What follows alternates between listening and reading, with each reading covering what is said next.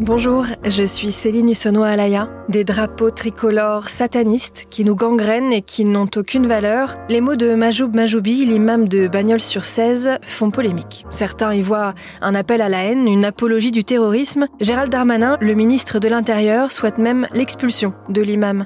Le principal intéressé, lui, dément avoir voulu cibler le drapeau français.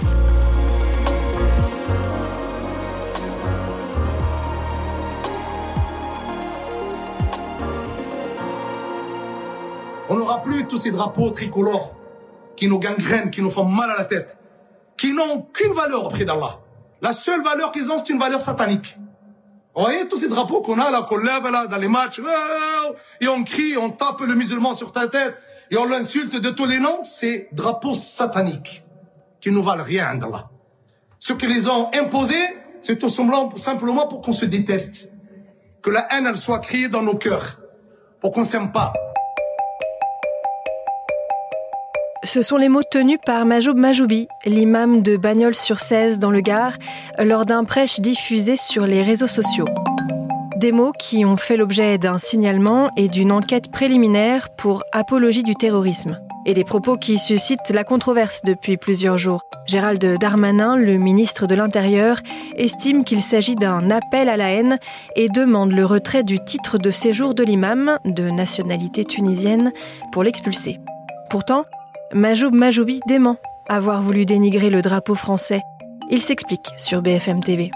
En aucun cas, depuis mon parcours d'imam qui date maintenant de plus de 25 ans, je n'ai euh, pensé une seconde ou je n'ai imaginé ou insinué un jour que le drapeau français ou la République française était dérangeante pour moi ou le drapeau était dérangeant pour moi. C'est bien au contraire. J'ai toujours défendu euh, ces valeurs qui me sont très très chères et d'ailleurs à travers les événements euh, de 2015, les événements de 2016, euh, l'assassinat du professeur Paty, j'ai toujours manifesté, bien sûr, cette défense sans euh, ambiguïté, sans relâche de la République française. Et il reconnaît tout de même que ces mots aient pu choquer. Avec le recul, quand je me réécoute, avec le drapeau tricolore, donc ben, on est en France, le drapeau tricolore, c'est le drapeau français. Mais le sujet ne parlait en aucun cas du drapeau français, ni de la France elle-même.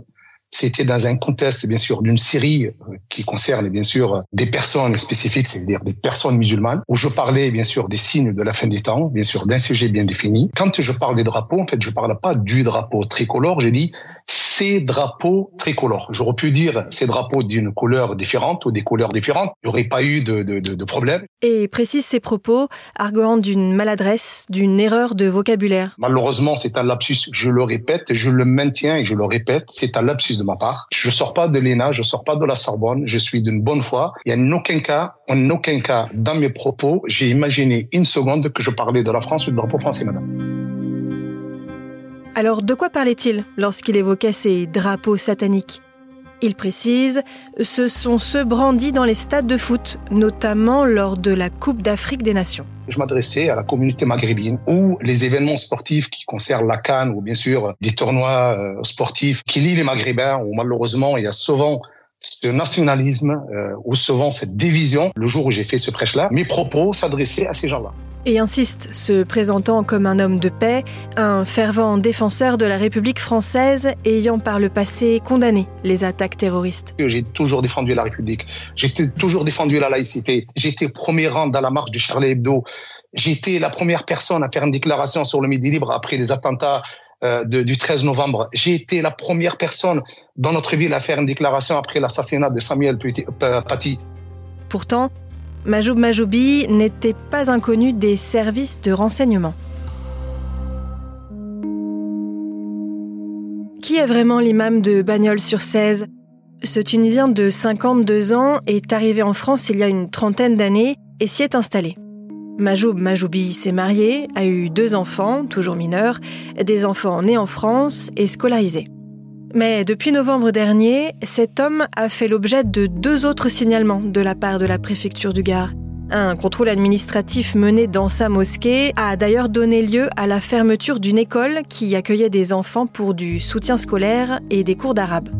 Officiellement, la préfecture a mis en cause des problèmes de sécurité et d'accueil de ce jeune public. Mais officieusement, les autorités soupçonnent que des discours séparatistes y soient tenus. Du point de vue administratif, il est en règle. Son titre de séjour est valable jusqu'en 2029. Et s'il est légalement possible de le lui retirer, le préfet doit cependant prouver qu'il y ait eu trouble à l'ordre public ou apologie du terrorisme. Ce que justement le préfet du Gard affirme sur BFM TV. Jérôme Bonnet estime que l'excuse de la maladresse de l'imam ne tient pas et que ses propos remettent gravement en cause les principes de la République c'est un lapsus, c'est un lapsus qui dure plusieurs dizaines de minutes parce que le suivi à la fois de, de la mosquée euh, et des activités de, de l'imam est un, est un suivi qui date de plusieurs mois. Euh, et euh, dans le cadre de, de mes responsabilités, de la nécessité de signaler à la justice des, des faits qui, à mon sens, tombent sous le coup de la loi, euh, j'ai signalé ces faits euh, vendredi dernier à la procureure de la République de Nîmes.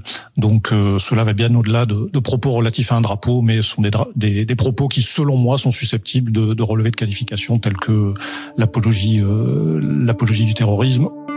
Mais pour l'avocat de l'imam, cette controverse est injustifiée et même incompréhensible. Samir Amroun dénonce sur BFM TV une manœuvre politique et regrette que l'honneur et la dignité d'un homme soient jetés en pâture. Monsieur Majoubi est présenté comme l'ennemi public numéro un. Or, vous venez de l'entendre, vous venez de le diffuser il parle, il s'exprime au pluriel. Il parle de ses drapeaux. Ça corrobore un premier point. Ce premier point, c'est lorsqu'il vient vous dire qu'il critique le nationalisme de manière générale, avec une allusion plus particulière aux pays, aux jeunes qui sont d'origine maghrébine ou africaine, puisqu'il faisait une allusion à la Coupe d'Afrique des Nations qui vient de se terminer. Comment peut-on suggérer ou penser une seule seconde qu'il a voulu porter atteinte au drapeau tricolore, notre drapeau, et aux valeurs républicaines? Pourtant, au sein de la communauté musulmane, l'imam de Bagnols sur 16 est loin de faire l'unanimité. Abdellah Zekri, le vice-président du Conseil français du culte musulman, prend ses distances avec lui et condamne fermement ses propos sur BFM TV. Hier, pour dire que cet imam a dépassé la ligne rouge, et partant de là, je ne peux pas cautionner ce qu'il a dit. Je le connais très bien parce qu'il faisait partie du conseil départemental des mosquées du Gard. Et depuis à peu près huit mois, il ne fait plus partie des mosquées du département du Gard. Tarek Oubrou, grand imam de la mosquée de Bordeaux, va même plus loin, toujours sur BFM TV. D'abord, cet imam ne respecte même pas sa propre religion, qui lui demande de, respecter le pays qui l'accueille. C'est un discours euh, euh, vraiment de, de délire. Euh, il veut effacer les drapeaux, en l'occurrence le drapeau euh, français, donc il, il veut effacer les nations. Je pense qu'il est en transe, il ne sait même pas ce qu'il dit, et ce qui est déjà grave. On dirait qu'il appelle à, à l'effacement des identités nationales, de l'identité française, et de soumettre le monde à une seule religion, euh, à ses yeux, qui est la vraie, celle de l'islam.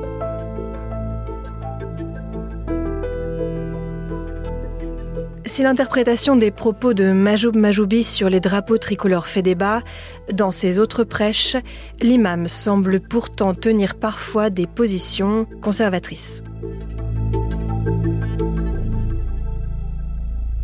Bonjour Damien Savreau. Bonjour. Vous êtes enseignant à Sciences Po, spécialiste du Moyen-Orient. Que défend l'imam Majoub Majoubi? Quelles sont ses idées et quelles visions ou mouvements de l'islam on peut deviner dans ses prêches? C'est difficile de dire exactement à quel mouvement il appartient, mais il y a très clairement des, euh, des marqueurs du salafisme dans ses propos.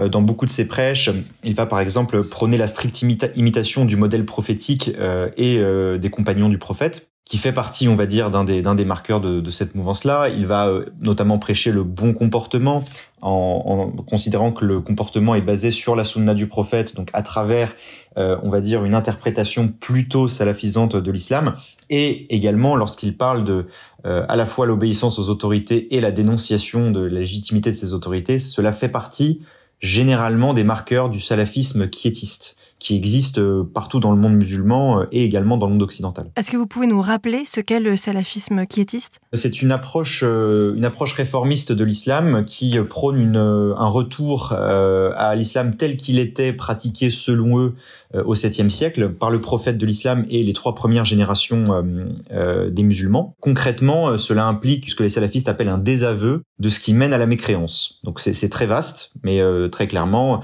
tout ce qui va être les questions de mixité, généralement de, de considération, euh, de mélange dans la société entre musulmans et non musulmans, entre hommes et femmes. Cela fait partie généralement des marqueurs du salafisme. Après, en l'occurrence, l'imam parlait surtout de la question du rapport aux autorités. Majoub Majoubi, l'imam de Bagnols-sur-Cèze, est accusé d'avoir qualifié le drapeau français de satanique. Lui dément sur BFM TV avoir voulu viser le drapeau français, évoquant d'autres drapeaux multicolores, notamment ceux brandis lors des matchs de foot. Qu'est-ce qu'il faut croire? De quoi parle-t-il exactement? Ben, En fait, euh, lorsque euh, l'imam euh, Marjoubi parle de, la question des drapeaux, je pense qu'effectivement, contrairement à ce qui a été dit un petit peu partout, je crois qu'effectivement il s'agissait d'un lapsus. Il ne visait pas le drapeau tricolore en soi, mais la totalité des drapeaux. Je pense qu'en réalité, il critiquait la notion même de revendication à une appartenance nationale qui est euh, détestée par certains courants de l'islam. Alors, une enquête préliminaire a été ouverte pour apologie du terrorisme. Gérald Darmanin, le ministre de l'Intérieur, estime qu'il s'agit d'un appel à la haine.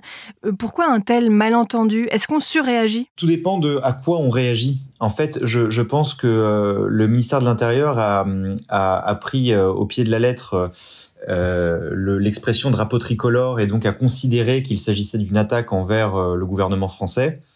Euh, ce qui est assez paradoxal parce que euh, effectivement il s'agissait plutôt, à mon sens, dans le contexte de la Cannes, euh, d'une attaque envers les jeunes des quartiers populaires qui, souvent pour célébrer leur pays d'origine ou bien les équipes de foot qu'ils soutiennent, allaient de brandir des drapeaux marocains, algériens, maliens, sénégalais, ivoiriens.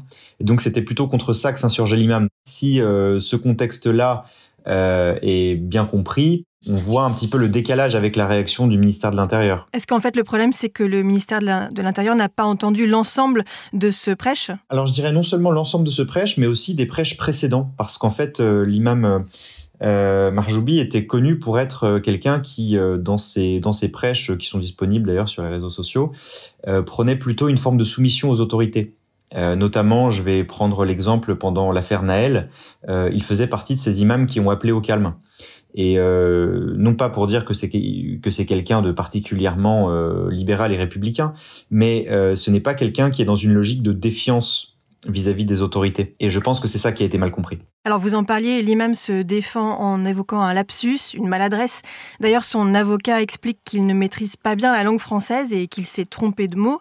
Euh, sur BFM TV, Majoub Majoubi assure qu'il défend la laïcité, les valeurs de la République. Est-ce que c'est vrai quand on écoute ses prêches? Là, pour le coup, je pense qu'il y a effectivement une forme d'hypocrisie parce que euh, euh il a l'air d'appartenir à un courant. Alors, je, ne dirais pas, je ne le qualifierais pas personnellement de salafiste, mais je pense qu'il appartient. On va, dire qu'il y a des marqueurs un petit peu du salafisme dans son discours. Euh, lorsqu'il rejette euh, les notions de drapeau, il fait référence à une notion qui est connue en islam et qui s'appelle la shurubiyya, c'est-à-dire le nationalisme. En fait, quand il dit qu'il rejette le nationalisme, il rejette l'idée même de revendiquer l'appartenance à une nation. Dans ce sens-là, on va dire qu'il fait partie de ce courant qui est dans une situation un peu complexe où à la fois il prône l'obéissance aux autorités tout en expliquant que ces autorités sont humaines, mécréantes et que les drapeaux sont là pour diviser les musulmans. Donc c'est une situation effectivement où c'est un petit peu difficile de savoir comment l'imam se positionne réellement. On peut le résumer à travers ce paradoxe. C'est une personne qui à la fois euh, dénonce la légitimité des autorités tout en s'y soumettant. Sur les réseaux sociaux, il n'est pas le seul à défendre cette vision, donc à tendance salafisante de l'islam. Des influenceurs ou des imams euh, sont nombreux à prêcher ce type de discours. Comment expliquer que ce phénomène soit en augmentation? Je pense que c'est euh, ça a plus généralement à voir avec effectivement le, les, normes diffusées sur les réseaux sociaux. Euh, le discours salafiste a toujours très bien pris sur les sur les réseaux sociaux depuis la création d'Internet. Euh, Aujourd'hui, avec euh, la création des réseaux sociaux et notamment avec la viralité de, de, réseaux comme TikTok, on a vu effectivement des imams euh, et des influenceurs, en fait, euh, imams, influenceurs salafistes, gagner du terrain et avoir beaucoup plus de succès. Euh, je pense que ce succès s'explique en grande partie par l'imposition de normes euh, assez strictes qui répondent parfois à un certain besoin de la jeunesse. Euh, évidemment un, un, besoin qui est répondu d'une manière, on va dire, assez stricte et qui peut, dans certains cas, euh, mener à des ruptures en normes euh, vis-à-vis de la société française. Et alors justement, est-ce qu'il faut s'inquiéter de la popularité de ce genre de discours rigoriste ou à tendance salafiste? Et est-ce qu'il y a des risques? Le risque premier, c'est euh, alors évidemment il y a des risques, mais ça dépend sur quel plan on en parle. Sur le plan sécuritaire, à proprement parler, ce n'est pas un risque direct, dans la mesure où l'immense majorité de ces personnes euh, ne prône absolument pas un discours qui est euh, subversif au sens politique. Justement, le cas, le cas présent de, de, de cet imam est intéressant parce que c'est quelqu'un qui prône une stricte soumission aux autorités. Euh, après, il peut exister des gens euh, qui euh, vont prendre ce discours tout en considérant qu'il est hypocrite et qui, si on récuse la légitimité des autorités, alors il faut se soulever contre elles et il faut combattre le fameux drapeau satanique. Maintenant, dans la majorité des cas, ça ne pose pas de problème au sens sécuritaire. En revanche, cela pose des questions très sérieuses sur le plan des, de, de la norme sociale, de la norme politique chez les jeunes, leur rapport à la société française, leur rapport à leur communauté et leur rapport avec les non-musulmans, par exemple également à l'intérieur de la communauté musulmane euh, la, la, diffusion d'un discours euh, de plus en plus hégémonique et qui va avoir tendance à vouloir supprimer tous les autres discours religieux. Merci Damien Savreau d'avoir répondu à mes questions. Je vous en prie. Merci à Marie-Aimée pour la réalisation de ce podcast et merci à vous d'avoir écouté le titre à la une. Si cet épisode vous a plu, n'hésitez pas à vous abonner, à nous laisser un commentaire et à le partager autour de vous. Je vous retrouve très vite pour un nouveau numéro.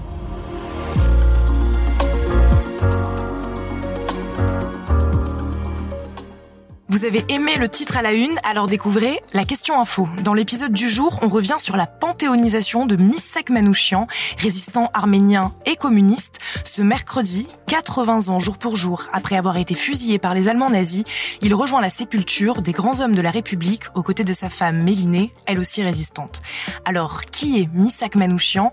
On pose la question à Patrick Soss, éditorialiste international et défense pour BFM TV. La question info, c'est à retrouver en podcast sur bfmtv.com et sur l'ensemble des plateformes d'écoute.